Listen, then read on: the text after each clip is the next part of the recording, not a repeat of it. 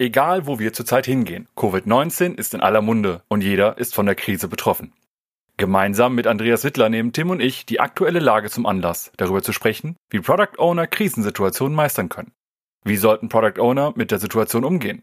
Welche Auswirkungen hat eine Krise auf das Produkt? Und was sollten wir als Product Owner gerade jetzt nicht machen? Das sind nur ein paar der Fragen, die wir uns gestellt haben und wir sind gespannt zu hören, welchen Rat ihr für Product Owner habt, damit die Krise gemeistert werden kann.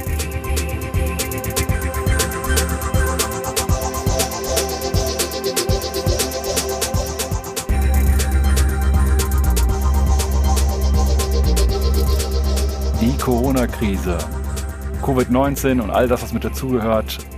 Es ist eine Ausnahmesituation, die wir überall erleben. Es ist eine Krise, da kann man nicht drum rumreden und eine Krise macht immer eine ganze Menge.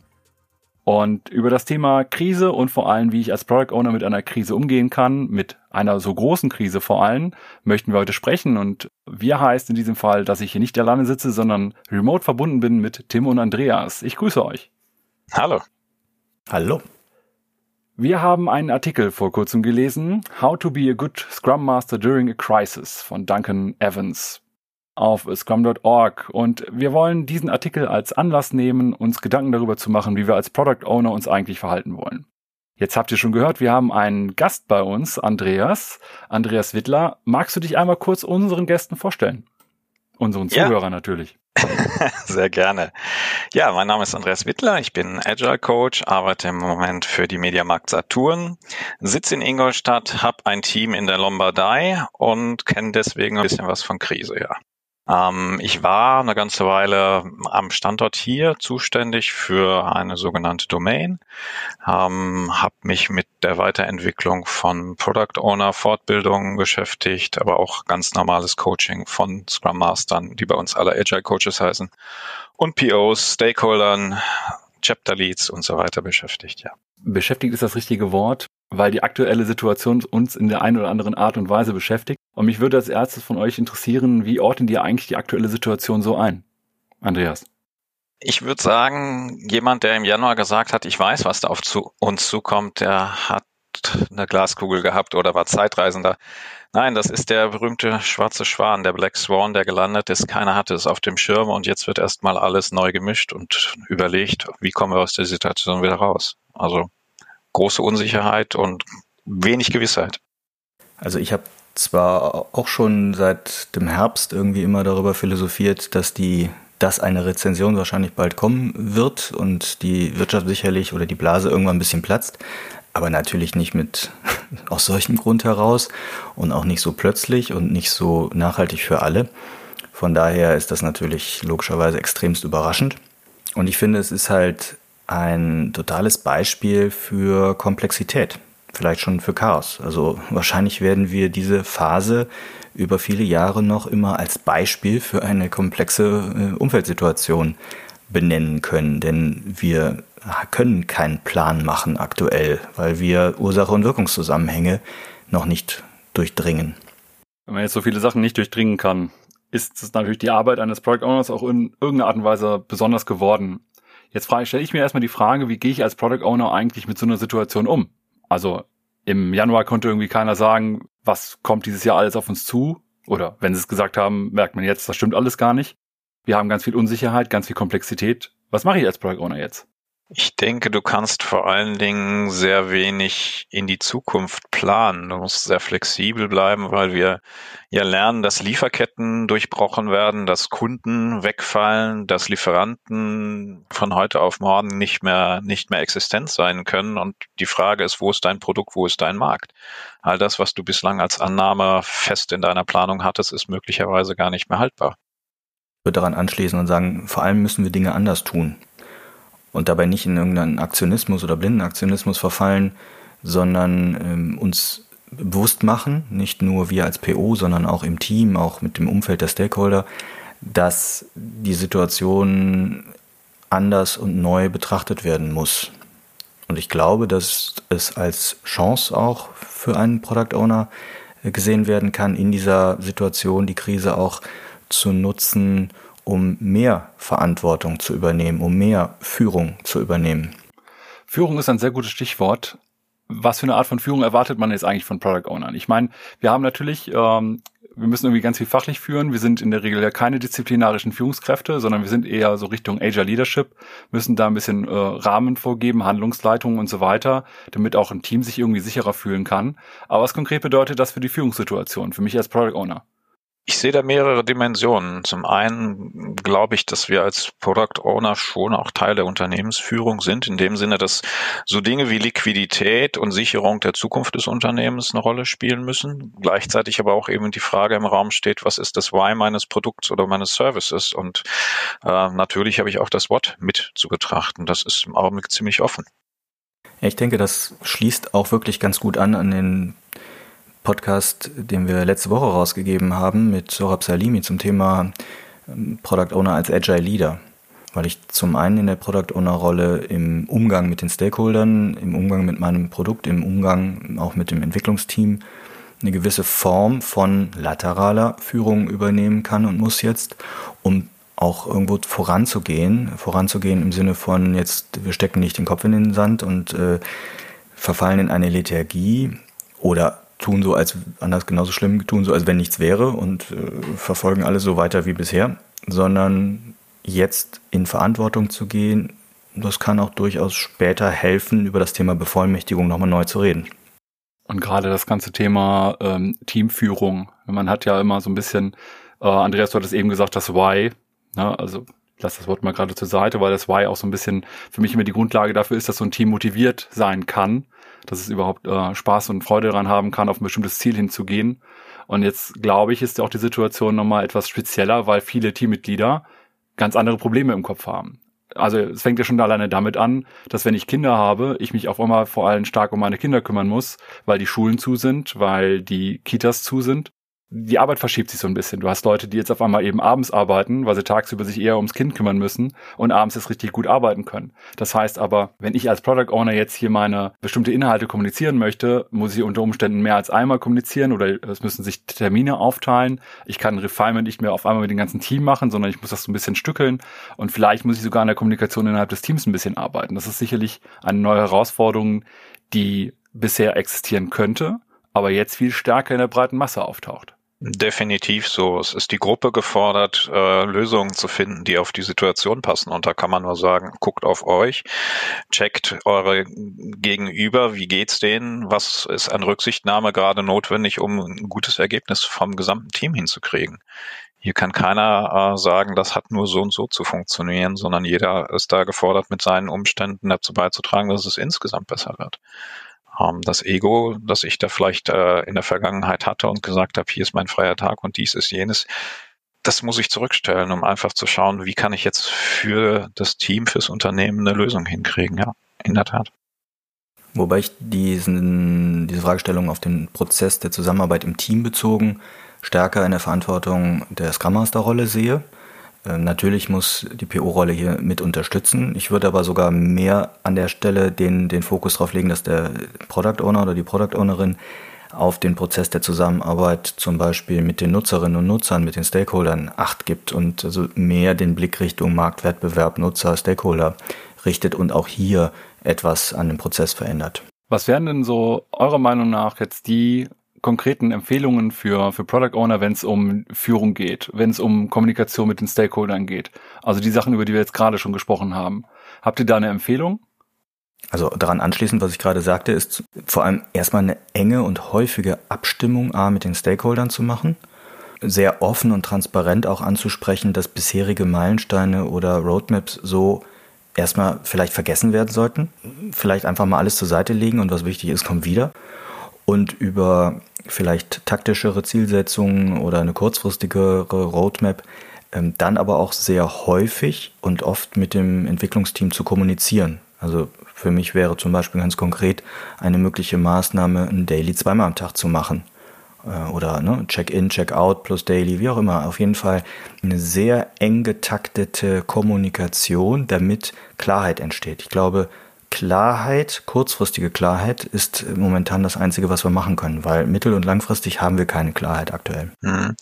Was ich noch ergänzen möchte, ist, in dem Kontext, in dem wir uns befinden, haben wir hohe Unsicherheit. Die erzeugt in der Regel Emotionen, die mit Angst und Furcht verbunden sind. Es gibt Gerüchte, wenig Informationen, es gibt Kontrollverlust. Wir erleben, dass Dinge nicht funktionieren. Das erzeugt immer wieder Stress. Ähm, das ist auf allen Ebenen so im Team, aber genauso auch bei den Stakeholdern. Und vielleicht ist es auch da wieder eine Rolle im Zusammenhang mit Stakeholder Management, die Diskussion ein bisschen offener zu gestalten und zu schauen, was wisst ihr eigentlich, was ihr wollt? Wo kann ich euch helfen, das rauszukriegen, was jetzt der nächste wichtige Schritt wäre? Das ist ein sehr guter Punkt, weil man jetzt natürlich auch drüber nachdenken kann, Product Owner ist äh, für ein Produkt verantwortlich. Was macht denn so eine Krise mit dem Produkt? Was sind die Auswirkungen auf das Produkt? Also man könnte jetzt vor allem mal drüber nachdenken, ob die Produktvision momentan noch passt. Also die Produktvision ist ja bitte nicht in Stein gemeißelt. Ich fände es durchaus valide, die Zeit jetzt zu nutzen, nochmal zu einem Workshop einzuladen, natürlich remote, um die Produktvision zu überprüfen und letztlich daraus abgeleitet irgendwann auch die, die taktischen Ziele äh, zu überprüfen und zu kommunizieren. Und da insbesondere in Richtung Chancen zu schauen. Die Situation, so schwer sie ist, macht ja auch immer wieder Dinge möglich, die wir vielleicht so in der Vergangenheit nicht gesehen haben. Da erlebe ich gerade sehr viele überraschende positive Beispiele. Dinge, die, die erfunden werden, Leute, die sich für etwas einsetzen. Sehr viel Leidenschaft und, und Lösungswille ist, ist für mich klar erkennbar. Ich würde nochmal ergänzen wollen, ich glaube, wir müssen uns davor uns schützen, in blinden Aktionismus zu verfallen. Das heißt jetzt Dinge ähm, schnell zu machen äh, und gar nicht mehr zu analysieren. Was meine ich damit? Ich glaube, dass das Thema Product Discovery momentan zunehmend mehr Wichtigkeit bekommt. Mhm. Auch Fragen wie Richtung Jobs to be done nochmal zu überlegen, die Personas, die ich bislang bespiele, welche neben den funktionalen Jobs, welche emotionalen und sozialen Jobs verändern sich vielleicht gerade für diese Persona und hat das Auswirkungen auf meine ne, Pain Reliever und Gain Creators? Ich glaube, dass diese grundsätzlichen Fragen, wie ich mein Produkt spiele, in welchem Kontext ich mein Produkt einbaue, wie ich auch die Marke und das Produkt kommuniziere, momentan absolut auf den Prüfstand gehören. Und äh, was mir da noch einfällt, ist für eine Situation wie diese ist ja nun mal UDA und der UDA Loop geschaffen worden. Und wir haben eigentlich sehr viele Beispiele, wie man genau damit mit einer guten Beobachtung, einer klaren Orientierung und dann äh, entscheiden und handeln äh, in schnellen Zyklen zu besseren Positionen kommt. Und äh, das ist, glaube ich, eine Lehre, die wir haben, wenn wir jetzt versuchen, in der Hierarchie Dinge zu klären, ähm, werden wir da auf keinen Fall äh, rechtzeitig zu, zu Lösungen kommen, die den, dem Produkt, dem Unternehmen in irgendeiner Weise gerecht werden. Jetzt ist die Zeit, wo wir Agilität auch wirklich zeigen können und leben können. Ja, und da, da, dabei auch eben Verantwortung als Product Owner übernehmen. Ne? Das, was du gerade sagst, Andreas, ähm, kann ich ja manifestieren in meiner Rolle als PO und sagen, so, ich gehe jetzt mal nach vorne, ich übernehme jetzt ja auch die Verantwortung für eine Hypothese. Die, das ist fast alles Hypothese, was wir momentan spielen. Ne? Aber de, aus dieser Hypothese, die setzen wir jetzt mal auf, daraus bauen wir mal ein Experiment. Das probieren wir aus, dann sind wir im ODA-Loop, ne? dann kontrollieren wir das Ergebnis oder messen das Ergebnis und dann leiten wir daraus vielleicht kleine Aktionsmaßnahmen ab. Was ich sehr gut finde, ist, wenn man in so einer Krise jetzt als Produktverantwortlicher tatsächlich immer noch auf die ganzen klassischen Methoden zurückgreift und sich wenigstens auch mal da noch weiterhin datengetrieben arbeitet. Er hat es eben selber schon gesagt, blinder Aktionismus, dass so etwas auf jeden Fall nicht vorkommt, weil ich kenne das in anderen Krisen. Wir haben jetzt natürlich mit äh, der Corona-Krise eine sehr spezielle Krise, die sehr, sehr weit in die gesamte Wirtschaft hineinragt. Aber es gibt auch kleine Krisen wie äh, wirtschaftliche Krisen des eigenen Unternehmens äh, wenn auf einmal irgendwie einer der größten ähm, Vertragspartner wegfällt und das Unternehmen wirtschaftlich äh, in hohem Risiko steht, auch dann wird schnell dazu tendiert, aber ah, wir schmeißen alles weg, was wir irgendwie an großer, sinnvoller Planung bisher immer vorher gemacht haben, sondern wir agieren jetzt mehr aus dem Bauch heraus. Und das ist, äh, finde ich, sehr schwierig. Weil man dann auch entweder, man kann vollkommen Glück haben, aber eigentlich spricht die Wahrscheinlichkeit dagegen. Ja, also eigentlich auch die Erfahrung, weil sonst würden wir ja nur noch aus dem Bauch heraus entscheiden und nicht mehr mit äh, den ganzen Methoden, die wir zur Grundlage verwenden, um datengetrieben zu arbeiten. Ganz wichtig, ja. Angstregulation ist ähm, ein Thema, was, wo, wo wir bei uns selber anfangen. Wie gehe ich mit meinen Emotionen äh, um und wie schaffe ich es da, einen klaren Kopf zu halten und eben, wie du sagst, mit Daten, kleinen Experimenten eine Basis zu schaffen, auch für gute Entscheidungen. Ich meine, schwierig ist natürlich, äh, für die jetzige Situation haben wir wenige Daten. Also wir haben keine historischen Daten für diese Situation. Vielfach wäre zumindest meine Haltung. Dementsprechend fände ich es jetzt auch wertvoll, mit meinem Produkt, mit einer Idee schnell rauszugehen, ne? ab auf die Straße, User-Interviews führen. Ja. Also gerade jetzt, also okay, auf die Straße ist jetzt vielleicht wirklich ein blödes Beispiel, also dann vielleicht im Netz mit äh, irgendwelchen Typeformen oder sonstigen Umfragen, aber ähm, User-Feedback, das meine ich dabei, ne? User-Feedback frühzeitig einzuholen für bestimmte Ideen. Optionen zu testen, Annahmen zu testen, zu schauen, welche Chancen sich gerade geben. Ja.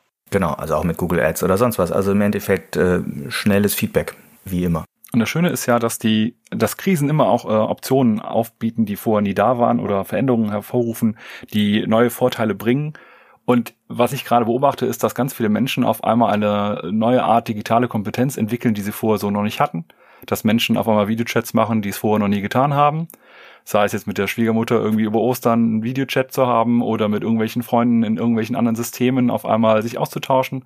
Und das bietet unter Umständen äh, gerade die virtuelle Straße ja, also schnelle User-Tests dann eben remote durchzuführen, weil auf einmal viel mehr Menschen auch dieses Remote überhaupt können oder auch akzeptieren, weil auf einmal auch ähm, Produkte wie Zoom in den Medien sind, warum auch immer, ja, aber wo man dann merkt, da ist auf einmal eine, viel, äh, eine verändert, ein verändertes Nutzungsverhalten. Das könnte jetzt sogar theoretisch zukünftig für mein Produkt, wenn es in solche Bereiche reinfällt, extrem relevant sein, weil sich da einfach die Dimensionen gerade verändern. Und äh, da würde ich uns als POs immer als aktiven Part sehen, nicht abwarten, sondern selber Experimente kreieren, vorschlagen, zusammen mit dem Team erarbeiten, was vielleicht noch keiner vorher gedacht hat oder was bislang nicht im Rahmen des, des Erlaubten war die Tools, die da genutzt werden, die sind ja nicht alle ähm, schon vorher bekannt und getestet. Wir sind nicht durch, ich weiß nicht, wie viel Schleifen eines normalen Zulassungsprozesses gegangen, aber wir probieren es einfach aus im Rahmen irgendeines kleinen, nicht so tragischen Experiments. Schauen wir einfach mal, was, was da rauskommt. In der Tat. Ja, das, das ist genau die Zeit. Ich erlebe so viele Menschen, die neue Sachen in die Hand nehmen und einfach ausprobieren. Ja. Und dabei auch ganz konkret als Product Owner zusammen mit, mit UX und Tech so meinetwegen als, als Product Trio, Business-Ideen schnell zu testen. Also Beispiel, ne? ich lade schnell zu einer Zoom-Session ein äh, mit äh, Card-Sorting oder einem der Whiteboard-Tools, um äh, bestimmte Hypothesen mal zu testen oder bestimmte äh, Features äh, in einem Card-Sorting von Nutzern testen zu lassen. Ich glaube, wenn man das momentan in Social Media reinschmeißt, nach dem Motto, hör mal, wer hat mal gerade eine halbe Stunde Zeit, wir treffen uns dann und dann in der Session und dann so ein, so ein kleines Experiment aufsetzt, kriegt man sehr schnell Feedback, weil die Leute ja auch eigentlich relativ viel Zeit haben, so schnell zu feedbacken. Jetzt haben wir über das Produkt gesprochen, wir haben auch über die Art und Weise, wie ich als PO damit umgehen soll, gesprochen so ein Product Owner ist ja erschreckenderweise auch ein Mensch. Und als Mensch hat man Verrückt. auch Bedürfnisse, Ansprüche etc. Was macht denn so eine Krise mit dem PO als Menschen? Ich würde jetzt nicht sagen, dass sie irgendwas macht, was wir vorher nicht auch gehabt haben. Es ist vielleicht der, der Grad, die Intensität, die, die einen Unterschied machen. Flexibel zu sein, offen zu sein, zu adaptieren, zu lernen, aktiv dabei zu sein, Geschwindigkeit aufzunehmen, unabhängige Entscheidungen zu treffen, basierend auf Daten. Das finde ich unterscheidet sich nicht von normal. Es ist einfach der die Intensität, der Härtegrad, der gerade von uns gefordert wird. Ja. Ich denke, hinzu kommt, dass einige POs, wie man mitkriegt, ja auch in Kurzarbeit sind damit auch umgehen müssen, dementsprechend Existenzängste sicherlich auch dahinter stehen. Das ist rollenunabhängig, würde ich behaupten. Auf der anderen Seite, wenn man iterativ inkrementelles Arbeiten an dem Produkt wirklich verinnerlicht hat, kann man das natürlich jetzt auch sehr gut auf diese Situation übertragen, muss ich dem vielleicht mal auf der Metaebene bewusst machen oder dessen sich bewusst machen, dass ich halt nur per Inspect and Adapt hier langsam in kleinen Schritten vorangehen kann und eben, ja, dieses Gefühl, ich brauche einen Plan, was man vielleicht historisch bedingt hat, noch besser handeln und überwinden als sonst schon. Und ich glaube, dass die Krise allen zeigt, dass Entscheidungen möglichst dezentral getroffen werden sollen, dass es weiterhin nötig ist, den PO als Value Maximizer äh, in dieser Sonderrolle zu haben. Und ähm, ich hoffe, dass immer mehr Unternehmen zu diesen Formen von agilem Zusammenarbeiten kommen. Ja, bei dem Punkt ja auch ganz wichtig, wenn wir jetzt alle so dezentral sitzen und remote verteilt sitzen, ist es ja umso wichtiger, um die Geschwindigkeit hochzuhalten, dass irgendwer am Ende des Tages auch eine Entscheidung trifft. Bei all den verschiedenen Ideen und, und, und Wünschen, die die äh, ne, Stakeholder, das Umfeld, die Entwicklungsteammitglieder haben, hier kann der Product Owner eben auch ganz klar in den, in den Lead gehen, Entscheidungen treffen und sagen, okay, lange genug diskutiert oder Timebox ausgenutzt, ich entscheide jetzt, wir machen als nächsten Schritt mal dies Ich glaube, was Product Owner in dieser Situation mehr abfordert, und ich bin im Großen und Ganzen bei dir, Andreas, äh, eigentlich sind es die ganzen Sachen, die wir sowieso schon äh, als Erwartungen an Product Owner haben oder was die äh, Product Owner als Menschen so ausmacht. Aber was gerade besonders stark ist, ist, glaube ich, an einigen Stellen auch zu verstehen und zu akzeptieren, dass man alleine gerade nicht weiterkommt, dass man die eigene Schwäche auch vielleicht mehr akzeptiert als vorher weil einfach der Druck insgesamt so viel höher ist. Ähm, natürlich kann ich jetzt über die Scrum-Werte gehen und so weiter und sagen, du musst irgendwie besonders mutig sein oder äh, besonders offen und keine Ahnung was.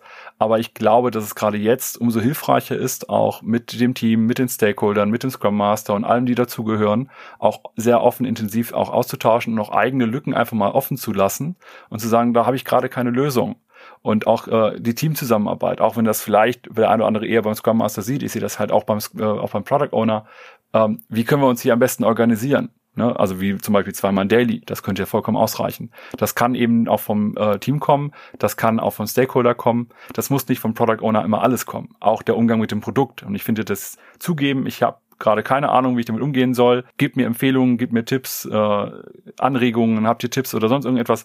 Das halte ich dann wieder für etwas ganz Besonderes, was jetzt besonders gefordert ist. Ich würde das gerne ergänzen. Natürlich ist die Frage, was ist der PO relevant? Aber die Frage ist vielleicht andersherum auch spannend. Was ist er gerade nicht? Und wir sind eben nicht die Super Chicken, die für alles eine Antwort haben und die alle antreiben können oder anleiten können. Das ist genau das, was wir, was wir gelernt haben in der Vergangenheit, was nicht funktioniert. Das kann man ja dann auch Sachen übertragen, wie so ein Product Refinement oder ein Sprint Refinement, dass ich hier als Product Owner noch offener als sonst reingehe und sage, hey, Teammitglieder, äh, lass uns gemeinsam hier überlegen, wie wir am besten eine Outcome-Orientierung hier reinkriegen, wie wir am besten Hypothesen validiert kriegen, etc. Weil ich allein kann es nicht. Also das würde ich 100% unterstreichen, dass es das nochmal besonders deutlich macht. Diese Limitierung eines Einzelnen reicht jetzt hier nicht. Jetzt hatten wir über Limitierungen gesprochen, wir haben eben auch schon über die äh, Emotionalität und so weiter gesprochen. Und Krisen sind halt äh, schwierige Situationen. Was ist denn so nach eurer Meinung etwas, das so gar nicht geht? Also wo sagt ihr, also bei aller Liebe, äh, probiert gerne irgendwas aus, aber das hier, lasst das lieber sein.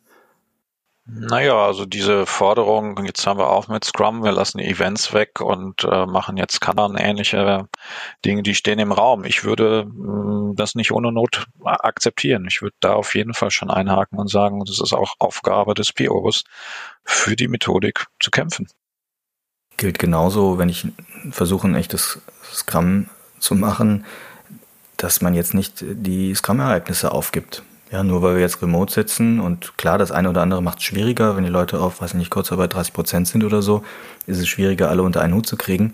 Aber jetzt deshalb zu sagen, wir verzichten auf die Retrospektive, aufs Refinement, wir machen jetzt nur noch ein stumpfes funktionales Planning und dann go, das fände ich absolut das Gegenteil von dem, was jetzt notwendig ist glaube, da erzeugen wir auch an vielen Stellen einfach gerade unnötigen Zusatzstress, den so ein System eigentlich gar nicht gebrauchen kann, weil natürlich so etwas wie eine Retrospektive ja eigentlich für die äh, Adaptionsfähigkeit eines Teams sorgt, weil ich nämlich dann schauen kann, was muss ich jetzt vielleicht auch gerade in der Krise nochmal anders machen.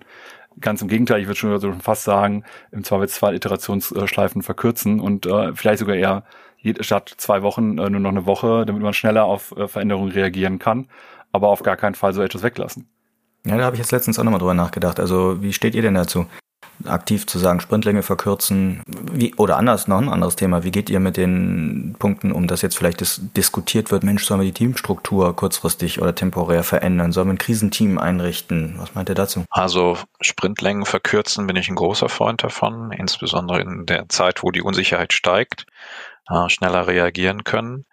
Ähm, ein anderer Aspekt zu dem, was du gerade gefragt hast, Dominik, ich finde es auch sehr wichtig, mir meine eigene Zeit zu gönnen und das zu verteidigen, dass ich mich nicht auffressen lasse, dass ich einfach nochmal wieder zur Ruhe komme und wirklich überlegen kann, was ist jetzt der nächste wichtige Schritt, wie kann ich die Priorisierung noch verbessern, was von den Dingen, die da auf der Liste stehen, gehört vielleicht doch nicht drauf. Ähm, das ist keine einfache Entscheidung, die muss ich am Ende tragen und dafür brauche ich einfach Zeit.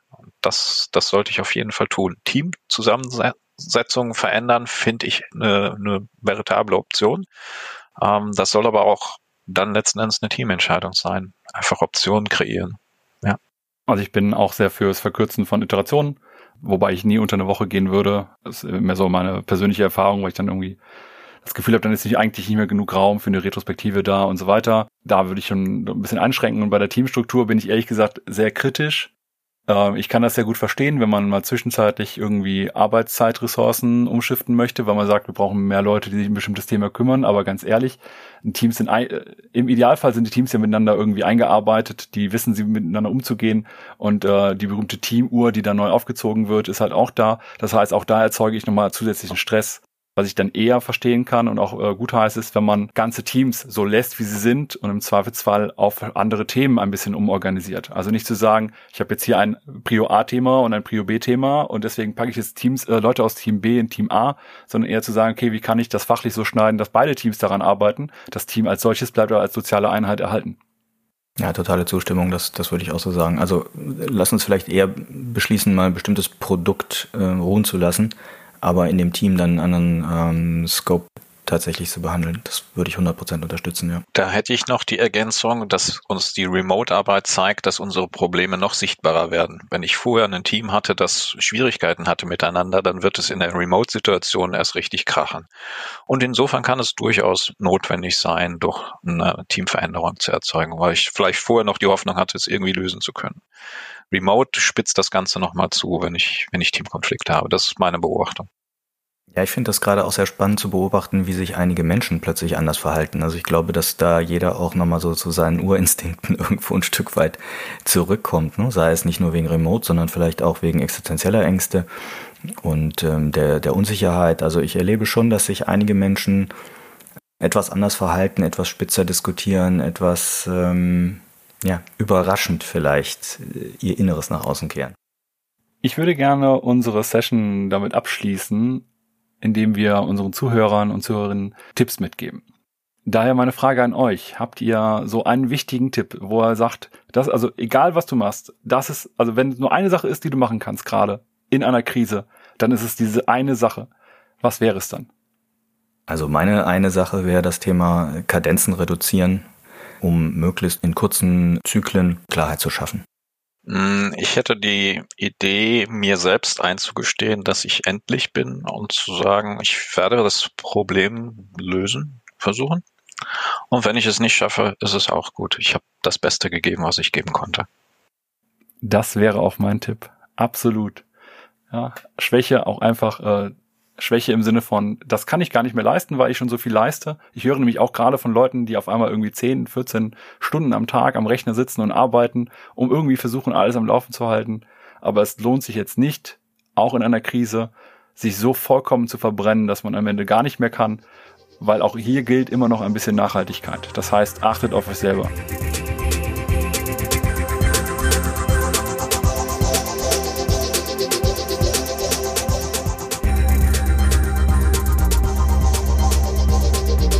Wir freuen uns über euer Feedback zu dieser und anderen Folgen.